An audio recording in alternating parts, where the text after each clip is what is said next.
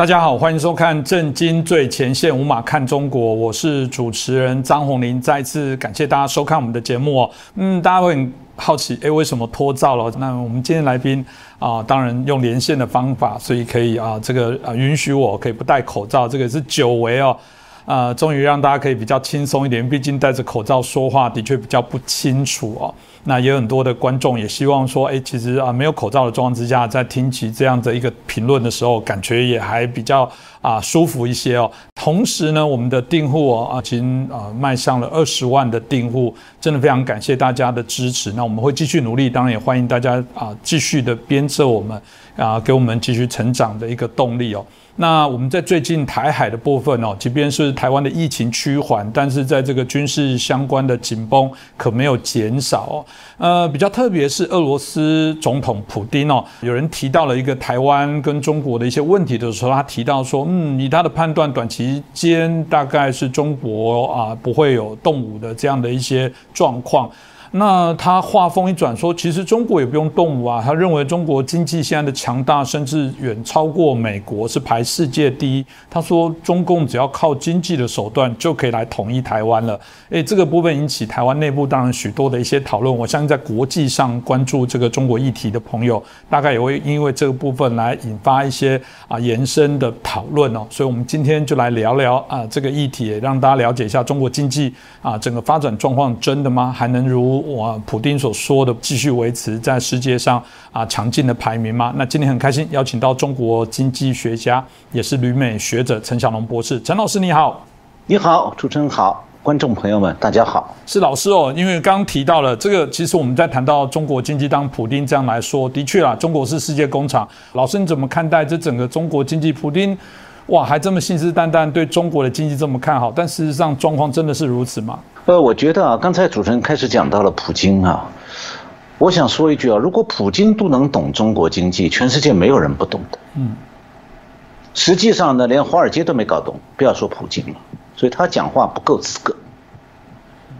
那么最近刚才主人提到的这个中国经济发生两件大事，一个是恒大集团濒临破产，一个是大规模断电，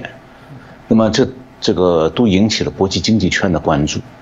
那如果说是深水炸弹，也可以是这样说，就稍微夸张一点，但是呢，它确实是对中国经济有巨大的冲击。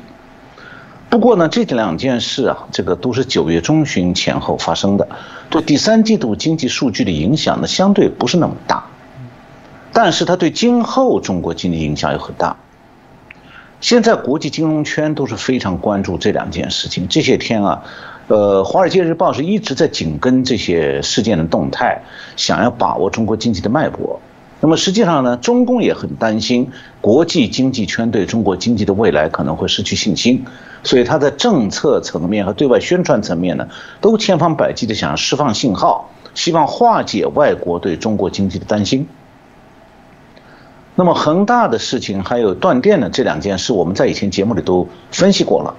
不过对恒大的分析比较短一点。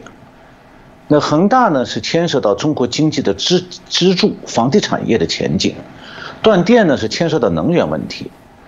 那么这两件事对中国经济产生什么影响呢？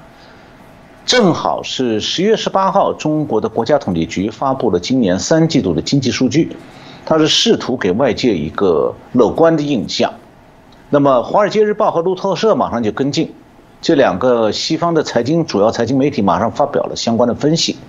那《华尔街日报》认为说呢，中国的 GDP 等等多个数据走弱，中国统计局在淡化涨价、能源短缺和房地产对经济增长的影响。那么《华尔街日报》的分析呢，观众朋友们自己都可以看到，所以我就不介绍了。这里呢，我想换一个角度来分析，因为啊，这个《华尔街日报》记者他采用的分析方法呢，基本上是一种单维度的。横断面分析，就是从现在这个时间点切入，做一个单一时间点上断面的分析。但是呢，经济本身是沿着时间轴不断在演变的一个动态过程，所以这样的话呢，经济的现在状况反映出它过去的问题，同时也预示着未来。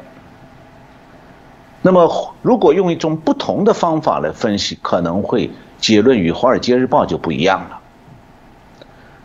呃，实际上中国国家统计局公布的各种经济数据啊，都可以像所有国各个国家的经济数据一样的，可以分成三类，就是先行指标、同步指标和滞后指标。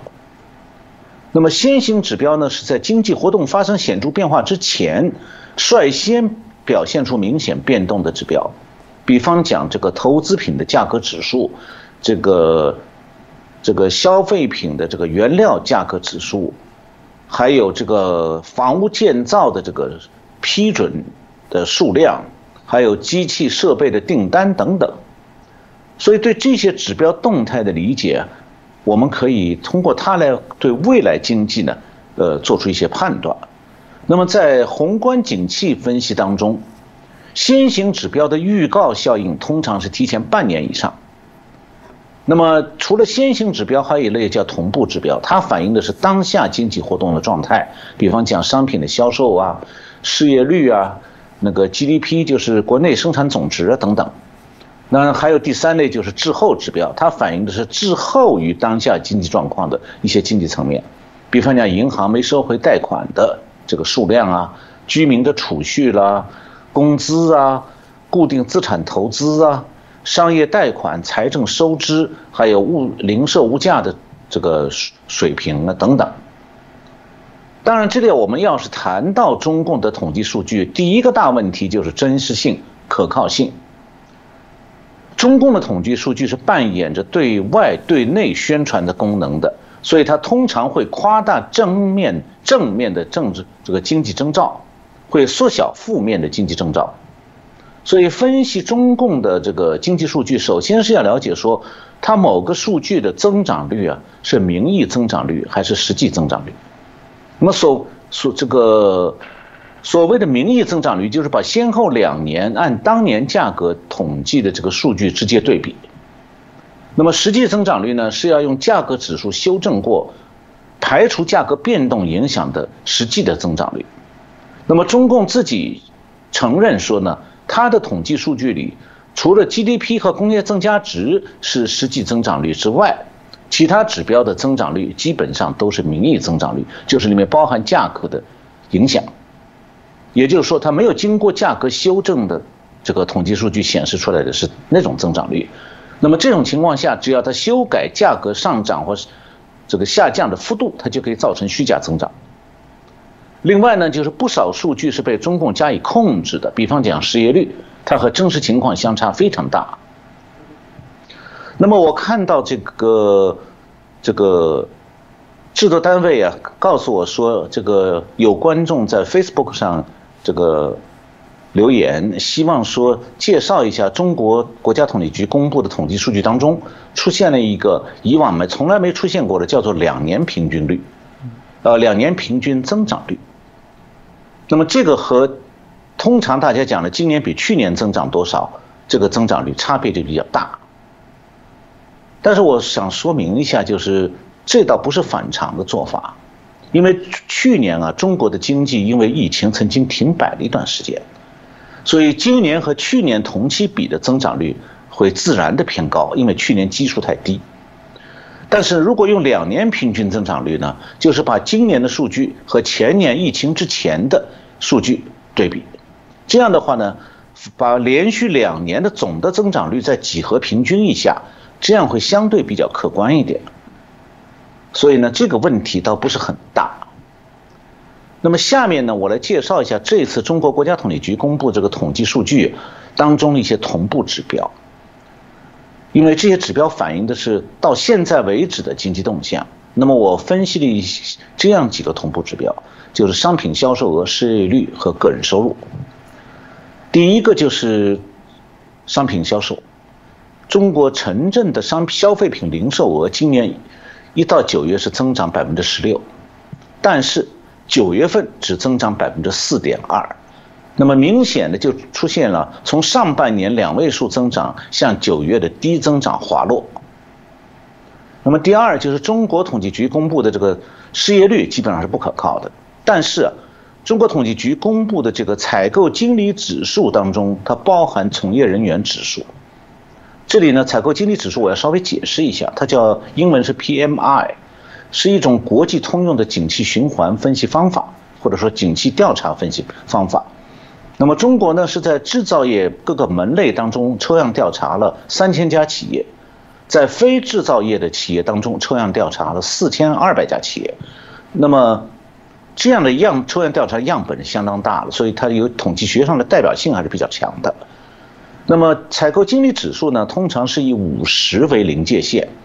就是说高于五十表明经济活动热络，低于五十表明经济活动低迷。所以五十这个临临界线呢，也被称作是经济荣枯线。荣就是这个光荣那个荣，枯呢是这个枯树枯枝的枯，所以也被称为是荣枯线。那么我从制造业采购经理指数当中的从业人员指数来看的话，去年九月是四十九点六，就已经低于经济荣枯线了。那么今年九月进一步下降到四十九，这说明什么呢？说明制中国的制造业企业从去年以来就一直处于不满员状态。那么非制造业的情况呢？非制造企业的情况更差。那么非制造企业的从业人员指数去年九月是四十九点一，低于经济荣枯线。今年九月进一步下降到四十七点八，下降了将近一点三个百分点。这说明呢，裁员现象很明显。那么第三个我在讲的就是同步指标是这个今年的 GDP，第三季度只增长百分之四点九，那么这个增长率是十年来除了疫情高峰时期之外最差的经济表现。那如果看到这里，很多人讲，那也没有什么了不起啊，呃，中国经济还是不错的。那下面我来讲一下这个预示着中国经济未来动向的先行指标。我主要分析六个方面的，那第一个呢，就是工业企业的原材料零部件的购买价格指数，九月是上涨百分之十四点三，这说明啊，企业进料的成本大幅度上升了。那么同时，工业制造业的加工产品的出厂价格指数，一到九月只上涨百分之五点六。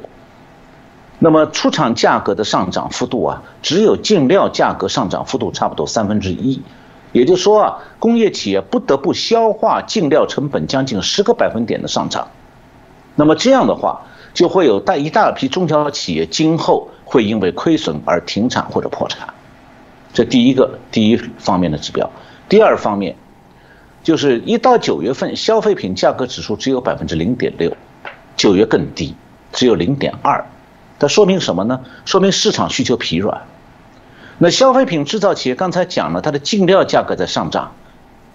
而制造环节呢就会因为成本暴涨而提价。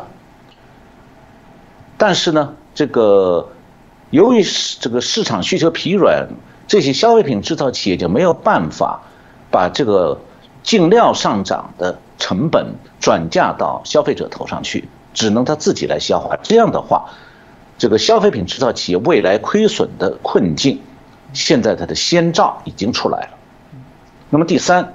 从国家统计局公布的采购经理指数来看的话，八月份开始，新订单的指数是连续两个月降到了经济荣枯线以下，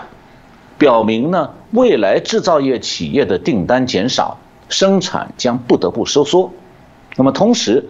九月份开始，中国制造业企业的采购量。也开始掉到荣枯线以下，说明企业开始减少生产用原材料的采购。那么第四方面就是房地产业的新开工面积，一到九月是下降百分之四点五，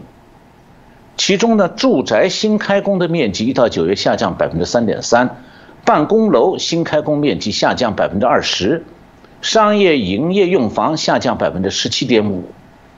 这也是明显的，今后投资会明显下降的先兆。那第五个方面，房地产企业的现有资金来源当中，国内银行贷款一到九月下降百分之八点四，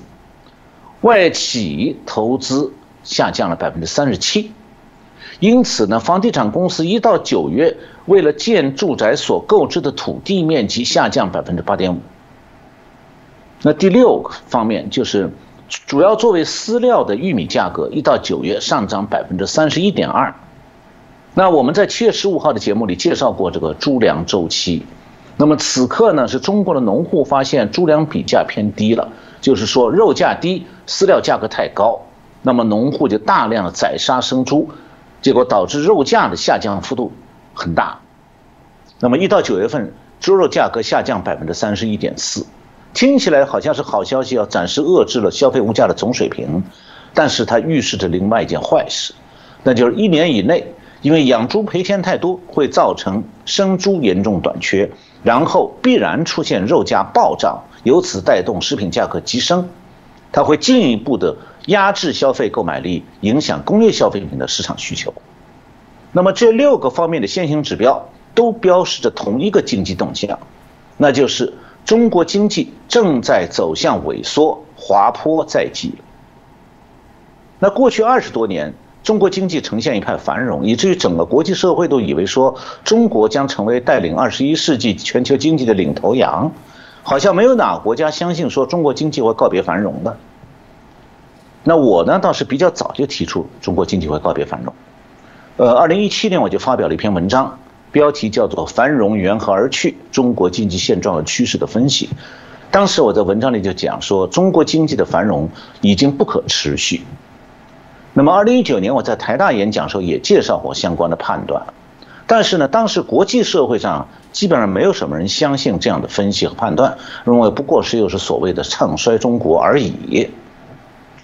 那我以前在《震惊最前线》节目里也介绍过，为什么中国经济的繁荣走要走到头了？简单来讲，就是拉动二十年经济繁荣的出口景气和土木工程景气都是一次性机会，不可复制。但是呢，要各国商界调整心态，重新布局自己对中国这个主持人讲的世界工厂的依赖啊，它是一个痛苦而艰难的过程。对台商也一样，所以各国企业现在都抱着侥幸心理，希望说中国经济的滑坡不要发生，或者呢，即便发生滑坡，最好是短期的。然后他们就寄希望于中共政府的这个管控能力，能保住中国经济的繁荣，让他们在中国的投资和经营能顺利维持。但是啊，现在中国经济滑坡的各方面的征兆已经十分明显了。那么各国企业的反应仍然是滞后的，那种侥幸心理啊还没有消失。所以，这就今天为什么我用中共官方的统计数据，换一种分析角度，把这种经济滑坡的长期趋势加以剖析，是供来用来供大家参考。那么实际上呢，中国经济眼前遇到的这个根本性麻烦是三个，而不是恒大本身经营上的困境，或者是突突发性断电这两个因素。那么所谓三个根本性麻烦。关系到中国经济的三大支柱，一个是制造业，一个是房地产业，一个是消费能力。那么在制造业方面呢，由于工业原材料价格暴涨，下游产品的涨价空间必窄，所以中小企业是越来越难维持。我想在大陆的台商应该都深有体会了。那么第二方面，房地产业，现在房地产这个泡沫呢已经被恒大集团的濒临破产刺破了，但是。如果是我们想要说是恒大造成房地产业走向衰退的话，那还不如说是房地产业盲目膨胀走到尽头之后啊，恒大作为当中最大的房地产企业率先倒下来，是一个征兆。那么第三个方面就是中第三个大麻烦就是中国的消费力啊，它本来是经济繁荣的产物，那么中国个人资产的七成是房产价值。房价不断的高涨，让很多人啊有了虚幻的财富感。那么经济滑坡、就业萎缩，那自然会造成消费的相对收缩，而房价下跌又会造成个人资产缩水。这个时候，虚幻的富裕感就随着房产价、房地产泡沫的瘪下去而消失，这又会造成未来消费的收缩。所以讲，呃，各国企业指望中国经济再度繁荣啊，这个指望。已经成了一个美丽的幻想，恐怕没有那一天了。是，我想老师刚刚这样提的部分，大概可以很清楚知道，我们谈到的这个啊，这个所谓断电，或者是啊恒大的这两个深水炸弹，因为同时爆开，它所联动引发的讨论，我想持续都一定会产生啊非常多的一些效应，这也是我觉得老师很精准的，大概提醒大家一些要注意的几个面向。但谈到我也蛮同意哦，恒大只是作为一个最大的一个指标。房地产怎么可能只有恒大面临破产？如果恒大会面临破产，难道他第二、第三、第四、第五家的地产公司会没问题吗？那这部分是不是请教一下老师？这个真的恒大的事件，如果不断的在延烧，到底有多少的是产业也好，或者有哪些的公司领域有可能因此还是会被拖下水？我想会拖下水很多公司。现在不光是恒大，呃，中国公司被拖下水啊，现在连美国公司都被拖下水了。我下面介绍一下。呃，这个恒大集团算是中国房企、房地产企业当中的老大，Number One。我以前介绍过，他所以他的陷入财务困境、濒临破产，不但是在中国国内引起轰动，而且他在香港的股价也是暴跌到基本上没有了。那么华尔街也是一直在关注恒大困境显示出来这个危机信号。这次恒大风暴其实已经冲击了不光是中国经济，而且国际经济。那么各国媒体还有美国的财经媒体都纷纷连续报道恒大风暴的冲击。那么恒大困境暴露以后呢，不仅是带动香港的股市整体暴跌，而且冲击了纽约的股市。纽约股市上呢，不光是中国概念股和中国债券基金受到冲击，连美国公司都会受到连带影响。其中有两家美国公司的股票跌得最明显，因此也格外引人注目。一家叫做 Caterpillar，这是一家在美中国大量制造和销售工程机械的公司，是个大公司。另一家是专门热衷于经销和投资中国那些这个房地产公司债券的著名的高盛集团 Goldman Sachs。那么卡勒比卡特比勒空这个公司的股票在纽约大跌呢，是因为市场预期啊，它以前最赚钱的生意靠不住了。这个判断呢，后来日本机械工之建筑机械公司啊，它的中国订单呢也大幅度下跌下降，就证明了确实是这么回事。情那么高盛集团的股票大跌呢，是因为它被中国房地产公司的债券套牢了。现在有一连串中国房地产公司在美国发行的债券到期，不但不能还本，而且连利息也付不出来。恒大包括三笔，还有另外一家花样年华。这两又报这个就是债券到期付不出来，那么按金融业的行规呢，给他三十天的这个缓冲期，如果三十天内再不再付不出来的话，实际上这每哪家公司的债券到期付不出来，它所有不到期的债券全部自动到期，就是逼债自动开始。那么我后面会讲到，实际上不让它这个这个把到期的债券付出来的，其实是中共政府。我会讲原因。那么路透社在九月二十四号有个报道，说其实受到冲击的还不光是刚才讲的像卡特皮勒这样的公司，或者是高盛集团，还包括英国的著名的汇丰银行、渣打银行，他们也受到了恒大危机的冲击了。那汇丰银行、渣打银行，这个可能知道的人会明白，说他们是英国长期以来，就是几百年来都是在经营中国和远东生意的，所以他们很大一部分利润来自中国和香港，然后也是一直参与这个中国的这个在香港和中国内地这个开发商银团贷款，他们是负责承销的。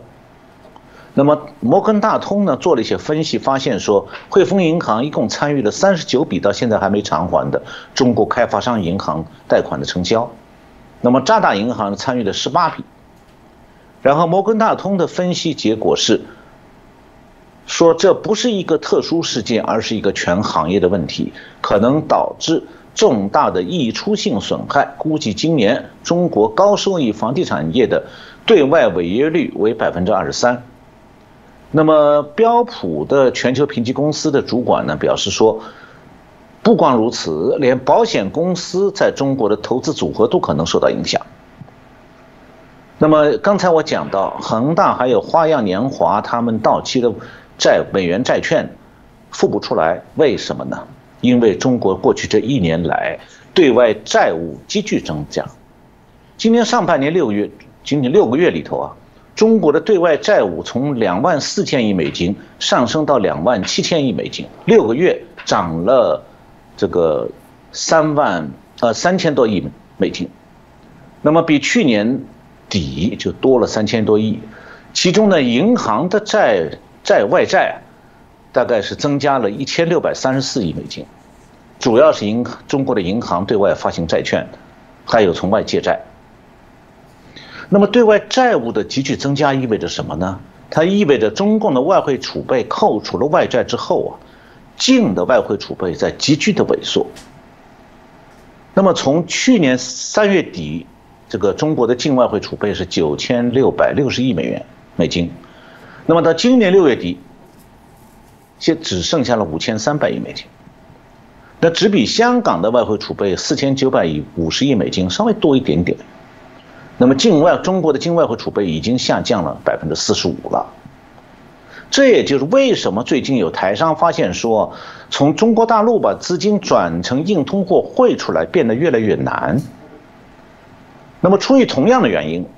恒大和花样年华，他们有钱对国内的债主用人民币还债，但是，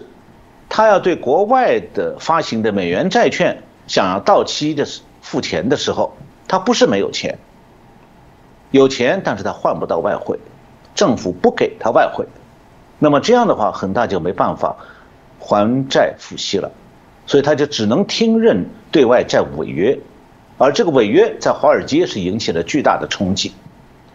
所以现在外汇储备越来越紧的结果，恒大就不仅仅是违在华尔街违约，而且是把中国的房地产业整个拖下水了，而且把中共也拖下水了。那么，十月七号，《华尔街日报》报过，十月十三号，路透社也报过，说中国大概房地产公司在美国发行的几十个美元债券，现在正在遭到抛售，价格大跌。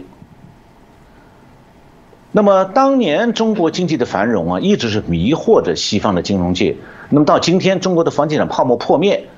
对，等于是往那些向往着未来中国繁荣的西方投行头上啊，不断的浇着冰水。《华尔街日报》九月二十二号专门发表了好几篇文章来分析恒大风暴对中国经济的不利影响，其中有一篇用了这样一个标题，叫做“恒大是中国经济的一个缩影”。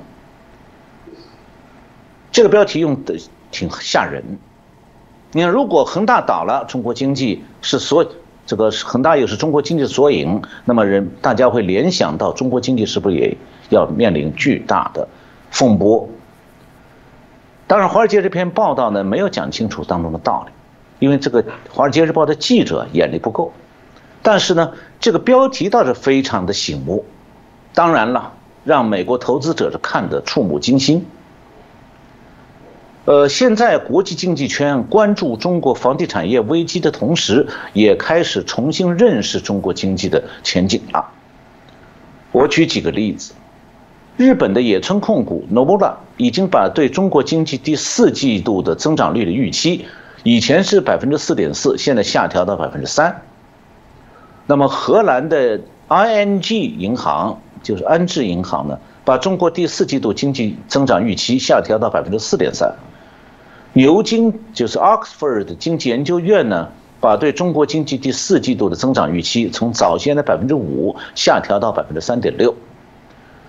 呃，现在全球的投资圈在重新评估中国经济，这会让各国未来对中国的投资变得越来越谨慎，甚至可能撤出部分投资。那高盛的经济学家警告说，房地产业衰退明年会对中国 GDP 造成四个百分点的打击。那如果中国经济这个大家预测是它明年增长百分之六，造这个房地产业衰退。打击去掉四个百分点，就只剩百分之二了。那么上面讲到的这些国际经济评估动向啊，势必就让中共再不受到经济方面的国际压力。那恒大的危机，它是昭示着中国兴盛二十多年的这个房地产业从此进入了滑向危机的开端。那么支撑着中国经济的这个房地产业一旦面临危机，就会带动中国经济啊进入一种多米诺骨牌效应，这就是中共害怕的局面，也在一定程度上会影响到中美关系的经济根基，因为美国这边鼓吹要和中国改善关系的，主要就是那些个这个在中国开厂的、开公司的，还有从中国采购商品的，当然还有华尔街，现在。如果中国经济不断的往下滑坡，那么这些人的所有的立场就都会发生变化。所以啊，恒大问题呢，它不是一家公司的问题，我们可以把它放到全球的经济格局当中去认识。前面我介绍的，就是恒大已经在全球经济格局当中、全球格局当中引起了冲击，而且带来了负面后果了。嗯。那么另一方面，就是恒大问题，首先它是中国房地产业的一个缩影。又因为房地产业呢是中国经济过去十几年的支柱，所以房地产业的新困境也是中国经济的一个缩影。那么恒大危机啊，它不光是冲击了中国的华尔街，它也冲击了中南海的经济蓝图。所以我觉得可以这么讲，中国经济的这个多事之秋啊开始了。这个多事之秋我是加引号的，就是它是出现在今年秋天，但是。可能不止于今年秋天，跟在这个多事之秋后面的，可能是中国经济漫长的冬天。那么现在回过头来来看的话，中国曾经在十过去十几年当中，短期内发动了全国范围的超大规模土木工程建设，那么大东西大中型城市都完成了城市现代化，城市景观大为改善。像北京、上海、这深圳这些特大城市都建得富丽堂皇，远远超过了纽约、大阪、芝加 Chicago 还有洛杉矶这些世界著名的老城市。当然，在中国大陆的人眼里看起来，台北就不算什么，因为台北没有那样的大型土木。那么，在外国人看来，这一切好像都标志着中国经济持续不断的繁荣。但是，这种表面繁荣其实是政城市政府大量借债、过度投资的结果。实际上呢，中国是在短短十年里头，把今年今后几十年里必要的和不必要的城市建设全部都提前完成了。与此同时，由于各个地方政府的财政过去十多年来严重依赖房地产开发带来的出售土地收入，那么中央政府现在越来越担心的就是房地产泡沫破灭的可能性。很多银行啊，现在已经投入了土木工程项目，或者提供给购房者的抵押贷款。是可能成为坏账的，大量的坏账就可能产生金融危机，这中央银中共第一担心的事。另一方面，就中共也担心，由于地方财政对这个土木工程景气高度依赖，一旦遭遇了房地产泡沫破灭，地方财政就会崩塌。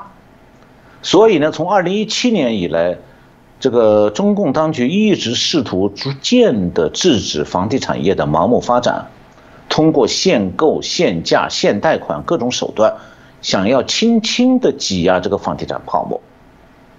那么疫情之后呢？由于经济凋敝，所以中央政府又开始加大对房地产炒作的打压力度。其中有三重考虑：第一，就是他担心越来越多的城市家庭啊，因为房价太高，房贷负担过重啊，遏制消费，导致消费相对萎缩，经济失去动力。第二重考虑就是，由于地方财政依赖土地出让的现状难以为继，他要准备用房产税作为地方财政的替代收入来源。那么，如果房产税一旦出台，许多持有多套房的人为了避免房产税呢，就会抛售房产。那么，大量二手房冲击房市，房产这个房价势必会下跌，这就又可能诱发银行业的金融危机。再一个呢，就是由于银行把大量的资金借贷给了房地产企业和买房的人，那么房价要是下跌，房地产企业破产都会导致银行破产，所以这个时候中央政府非常的忧虑这件事情。那么最近呢，华尔街也是一直希望中共去救房地产业，那么中共也稍微放缓了一点对房地产业的压力。让中央银行稍微松动一点银根，但是这点毛毛雨啊，救不了中国房地产业。那么中共现在它的基本策略啊，是在房地产业方面叫做救房不救企，什么意思呢？就是他要逼着房地产企业把卖出去的那些图上图纸上的楼房完工，因为民众已经花钱预付款都交过了，你不能让民众花钱落了一个烂尾楼。为此呢，中共是逼倒了房地产企业也在所不惜。那么这个策略其实也是中共更宏观的一个策略的一部分，那就是说，它是在银行和房地产企业之间，它是保宁保银行要牺牲房企房地产企业，所以它减少了烂尾楼就能保房价不要暴跌，不然的话呢，银行会用房价暴跌。用按揭贷款买房的房主的抵押品大贬值，就会陷银行会陷入金融危机。那么中国的房地产泡沫已经多年来大而不破，这里面除了政府在千方百计保护以外，民间也有三个迷思在心理上支撑着房地产市场。第一个迷思迷思是说房地产企业大了就不会倒，那像恒大这样的头牌企业。之所以不断扩张，它的信条之一就是大就不倒，以为呢它大，冲击大，所以呢政府不会让它垮下来。那么买房的人也相信这一点。那么现在恒大靠不住了，这个现实彻底摧毁了大而不倒的迷思。那大最大的龙头老大都倒，其他的中小公司自然就不在话下。那第二个迷思是预售房信得过。就中国的买房的这些人，现在都是看着样品房或者模型就下单付款了。那房地产公司是利用买房户啊急于抢到新房的心理，就把他们预付的房款作为房地产施工的本钱。那么恒大的教训呢是告诉全国说，只要房地产公司的资金周转不过来，预售房完全可能成为烂尾楼或者空中楼阁。那购房户是把钱给了房地产公司，结果落得一场空。那么第三个迷思就是中国房价不会跌。恒大是现在为了偿还债务啊，已经开始对在建的这些住宅开始打折，想把它这个卖给别的公司。这种打折就已经造成对整个房地产市场的冲击。同时呢，恒大现在还有大量的逾期的商业票据，就是他欠别的公司的款项，比方替他施工的、替他粉刷的这些公司。那么这些票据多达几千亿。那么恒大现在的解决方案也是以房抵债，打折售房，这种做法也是同样对房价构成很大的冲击。那这三个迷思的破除啊，一方面是对全国的买房者的心理形成了巨大的影响。那很多人原来还想买房的，现在不得不慎重考虑了。那么九月，很多房地产公司的住宅销售啊，比去年同期减少了两成到三成，可能今后还会进一步减少。那么另外一方面，现在恒大这个打折行动已经造成了房价下跌这个涟漪效应，就像你丢一块小石头到水里去，那水波从里往外一点点扩散，所以不少城市的房价在下滑。那么大家都是买涨不卖跌的，所以买房的人现在就更少。所以我想老师的分析哦，大家真的是可以很清楚让大家知道中国房地产现在的一些趋势跟走向了。当然就不解哦，就是呃，依此哦，我们又看到这个中共要保金融，但我不知道这是不是有联动的关联。老师刚刚提到很清楚，但我们看起来的确中共现在又要挥刀到金融，要针对金融业来做改革。这个嗯，老师为什么他们现在会把这个刀子挥向金融产业？这不是应该要保它？这个动刀难道不会造成另外更严重的一些影响吗？呃，我觉得主持人问得好，中共是对金融机构动刀，而且是对最重要的金融机构动刀。他动刀就是为了保住他中共自己。为什么这样讲？就《华尔街日报》今年十月十三号报道说，中共高层从九月份就开始布置，然后十月正式开始。由中共中央纪律检查委员会，简称中纪委，这个我想台湾的观众朋友们可能也听都知道这个名字，就是在中共内部对中共干部这个反腐败、反贪污的调查人员。那么这些人员开始组织，从十月份开始对二十五家中共的国营金融机构巡视，审查这些机构的贷款、投资和监管记录。并且了解呢这些金融机构和大型私营企业的交易内幕，那么我下面说明一下，这二十五家都是什么机构，大家听了会吓一跳。这次审查的对象包括中国国有的所有的大型主力银行，就是世界五百强企业当中最大的几家企业，就是中国的国有银行，这次全部在审查的范围内。所以这二十五家金融机构当中，不但包括十家国有的大型银行或者金融控股公司，居然还包括央行，央行也要被审查。另外，中国金融界有三大监管单位：银行保险监督管理委员会、证券监督管理委员会和国家外汇管理局。这三大金融监管单位这次也被列入审查对象。另外，中国两个证券交易所上海、深圳这次也包括在审查当中。中国还有四家国有的最大的保险公司，另外还有五家像华融资产管理公司这样的国有投资单位，这次也通通列入了。审查对象一共二十五家，而且是中国最大的，全是官方机构。那么从表面上看啊，这次是为了清查金融机构的腐败，但我的看法是，背后应该还有更大的考量，那就是说，中共在想，或者说中南海想通过清查腐败，来动摇这些金融机构原来的领导层，因为只有动摇了这些领导层，才能够发掘出这些金融机构潜在的坏账。搞清楚说，中共这些主力的金融机构到底有多少隐蔽的和私营企业之间的放贷业务或者交叉持股？那他中共中南海的最终目的呢？是万一房地产这个庞大的支柱撑不住的时候，潜在的金融危机可能会有多严重？当然了，在这些主力金融机构，因为都是什么部级、副部级的行长、副行长这样的级别的人。这个原来的管理层如果不动的情况下，很多长期积累起来的严重问题会被掩盖起来的。那么，如果是按正常程序调走这些管理层人员，接替他们的还是自己人，他会帮老上级掩盖问题的。所以，中共中南海要把主力金融机构掩盖的坏账揭开来看，他必须先动人。那么，动人呢？最简单办法就从查腐败入手，最容易不过。因为在这个金融机构这肥缺位置上的高管，没有人经得起反腐败调查的。一旦原来的高管被控制起来，内部当中就有人有一些掌握内情又想趁机立功取而代之的人，他会站出来揭发。那么这样的话，就可能揭开这个这些中共主力金融机构的内幕。那么这个举动说明什么呢？我觉得它说明啊，中南海对潜在的金融危机的担忧是何等之深。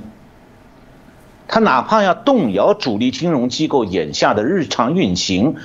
他还要这样大张旗鼓的清查。那反过来也说明啊，恒大风暴引爆的全国性金融风险究竟有多危险？那恒大是中国一家第一家这个正在垮下来的超大型房地产公司。那很可能啊，是逐渐蔓延的公司经营危机和金融危机的路头。恒大的财务困境呢，那折射出了中国经济啊、中国企业和金融机构的艰难现状，让我们看到了中国经济的真相。所以现在啊，继续盲目的相信中国前景、经济的前景依旧看好这个说法，是越来越站不住脚了。中国以房地产为根基的这个土木工程景气，从此是终结了。而且呢，这个土木工程景气不仅是终结了，影响了中国经济的未来，它还成了拖累整个未来中国经济的沉重包袱。所以，正因为这个问题的严重性，中共一直在设法调控房地产业的活动，就既想遏制房地产业的继续膨胀，又怕它一下子被破灭掉。从逻辑上讲呢，这是一个不太可能的任务，就是 impossible mission。因为中国今年一到九月份的 GDP 是八十二万亿人民币，那么按照建筑业总产值呢，其中就是 GDP 当中建筑业的方面的产值是十九万亿，占百分之二十三。这个比重说明什么呢？它说明了如果中南海挤压房地产泡沫泡沫用的力道大了，那经济会崩盘，金融危机要提前到来。那如果挤压房地产泡沫的力道用小了，它又会造成从购房者到房地产公司再到金融系统的侥幸心理，让房地产泡沫这个金融黑洞啊，继续吸走资金，那就会导致未来更大的金融危机。但不管哪一种结局，这个对金融危机的恐惧，它将导致啊中国经济啊很难再靠吹大泡沫维持下去了。所以中国经济今后啊只能还原它本来的虚弱面目。谢谢老师哦，刚刚对于有关这个金融业啊，整个中共为什么要去锁定他们而啊做的分析哦，可以让大家啊可以啊作为一个重要的一个参考。当然，换个角度来说，呃，每个国家一定想办法要找到自己啊经济上很重要依赖的一些产业哦，这才可长可久。那二零零七年温家宝师上也提过了，中国的经济发展有一个特色，就是它的不平衡哦。那我们从这个恒大事件，大家可以联动看到，中国很重要的一个占比，大家都是来自于啊所谓的房地产业的这些发展。但恒大一出事之后，整个股牌效应的影响就非常的大哦。那当然也有人乐观的说了，说嗯，那就是一个危机，就是转机的机会啊。不管是他们刚刚提到的啊，中国的绿色能源啦，或者很多的一些硬经济相关的一些发展，真的会是如此吗？老师您怎么看呢？我觉得美国有很多这个拥抱熊猫派的马屁学者。我最近看到波士顿大学有一个全球发展政策研究中心的主任，叫做 Kevin Gallagher，他呢写了篇文章。标题是中国对西方发起的气候变化挑战，而这篇文章呢被中共新华社下属的参考消息报翻译转载了。那这个参考消息报呢是几十年来专门刊登翻译成中文的有利于中共的各国言论，他也会转载那些冒充外国媒体的中国海外大外宣媒体的吹捧文章。那么，参考消息报登这个。嘎拉格的文章的时候呢，他介绍了嘎拉格的观点，说中国现在准备禁停止境外的烧煤发电项目的投资，就是在发展中国家不再帮着建发煤烧煤的发电项目，说这符合西方开发清洁能源的政策方向，有助于实现全球气候目标，也给中国经济发展带来了新机会。我觉得这是个有趣的说法。我我们要问的是，这个嘎拉格提的这个主意是好主意还是馊主意？那么要搞清这个问题呢，我觉得想对清洁能源这个政策怎么由来的，呃，做简简单的分析。我们时间不多，我就简单介绍一下。因为今年五月，我在大纪元网站上发表过两篇文章，一篇是全球暖化为什么失踪了，第二篇是气候政策少为人知的迷惑。那么在这两篇文章当中，我都分析了气候政策本身的荒谬。因为近年来啊，欧美各国的气候政策都是来源于全球暖化，所谓 global warming 这个假设。那么过去几年来呢，大家有没有注意到，全球暖化这个假说已经悄悄地从各国气候政策的文件、口号、宣传当中消失了？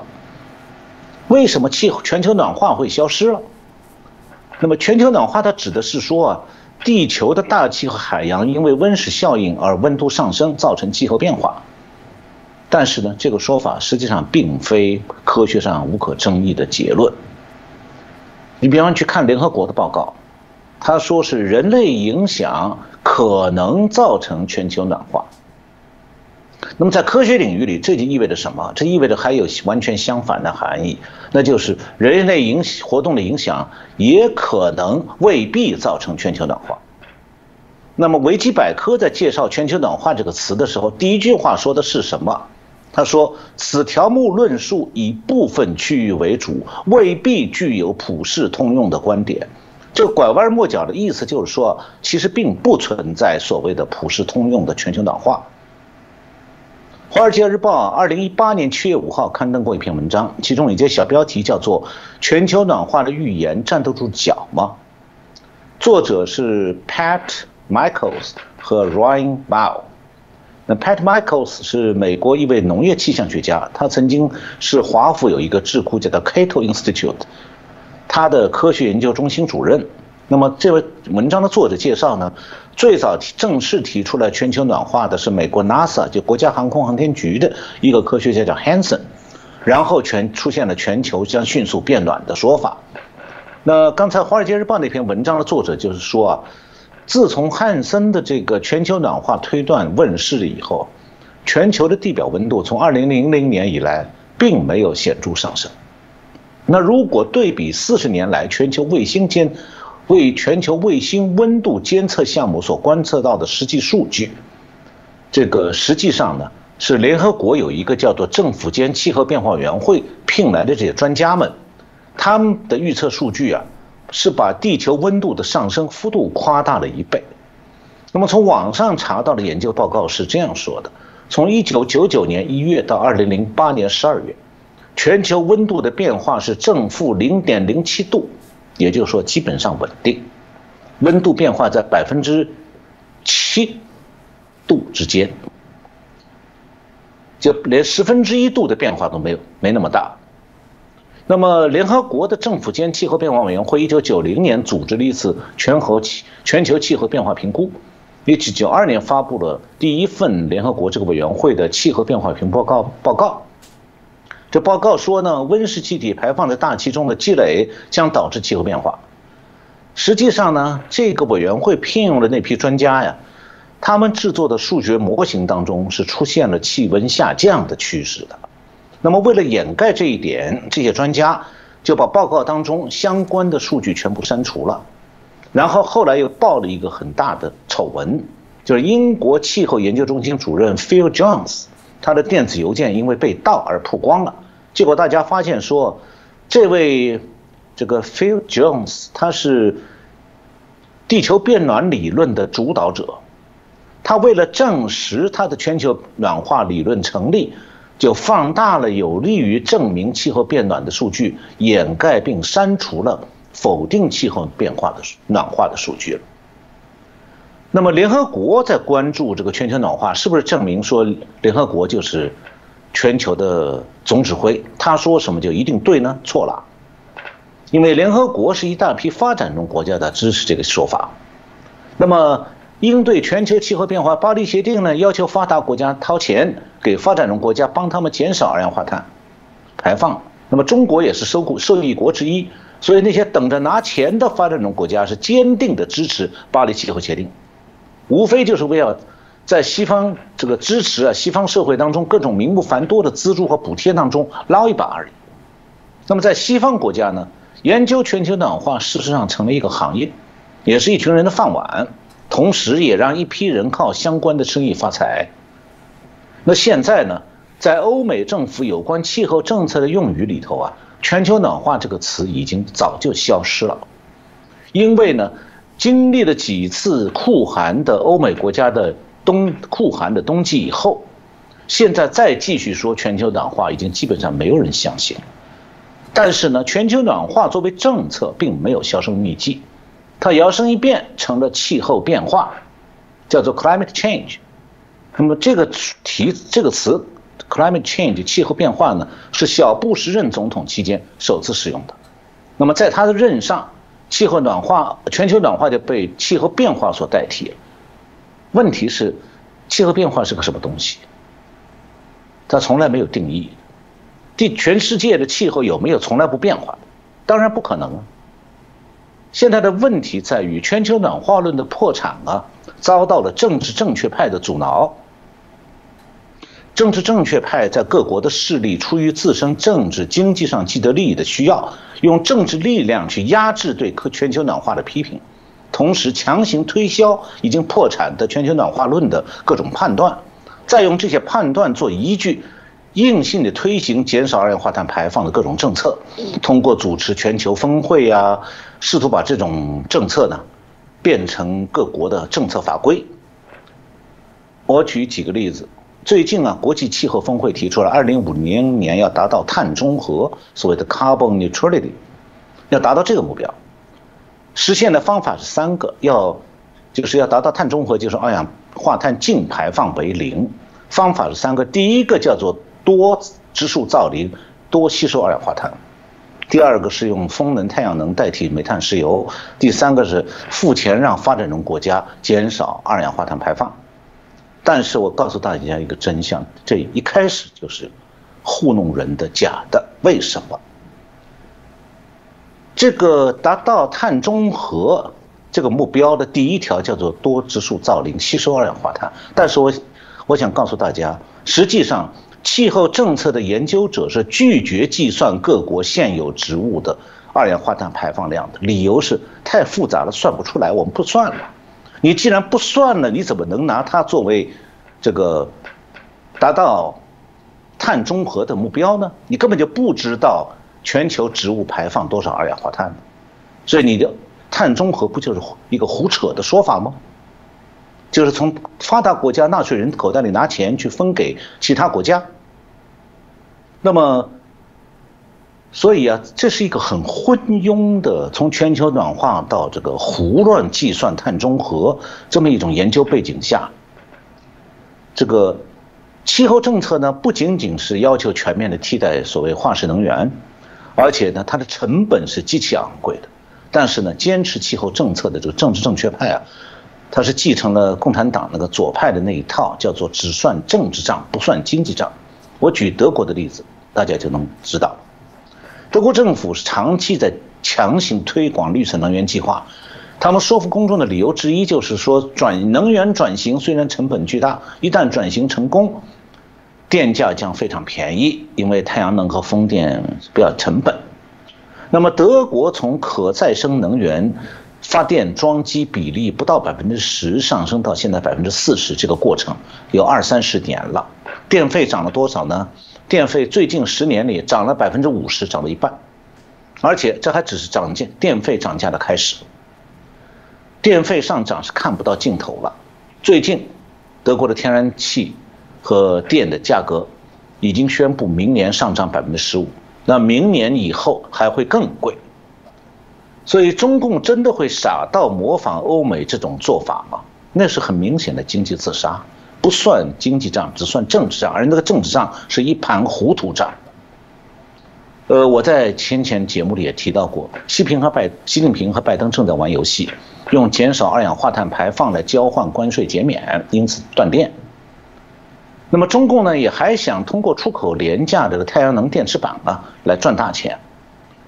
但是中共庞大的经济是不会长期坚持减碳、排停电的，它也不可能单纯靠出口太阳能电池板来支撑整个经济。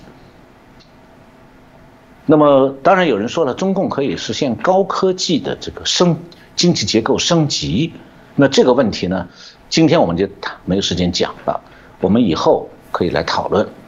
实际上，苏联的垮台就给这个问题已经给过答案了。只是我们还没有时间具体来分析。是，我想谢谢陈强老师哦。针对这个中共未来有没有可能借由啊这个所谓的转型哦啊去发展它新的一个经济的一个方向，至少提到绿能的部分哦，这个有许多不同的角度来思考。就像老师说的，你可能只算政治账，但你没有去管经济，甚至没有去管到人民健康所含有的这些成本。这个我想都不会是一个负责任政府应该要做的事情。那这个也是今天啊一开始从普丁说没有问题啊，中共根本不用动武啊，那干嘛动武台湾呢？这个只要透过经济啊就能一统台湾呢？真的可以吗？嗯，看起来中共现在是自身难保，还有很多的问题必须要去面对啊，要去克服。那今天谢谢陈小龙博士哦带来我们精彩的分享，再次感谢陈老师。嗯，谢谢洪明兄，谢谢我们的观众朋友们，也谢谢大家帮着正清最前线这个订阅户突破二十万，谢谢。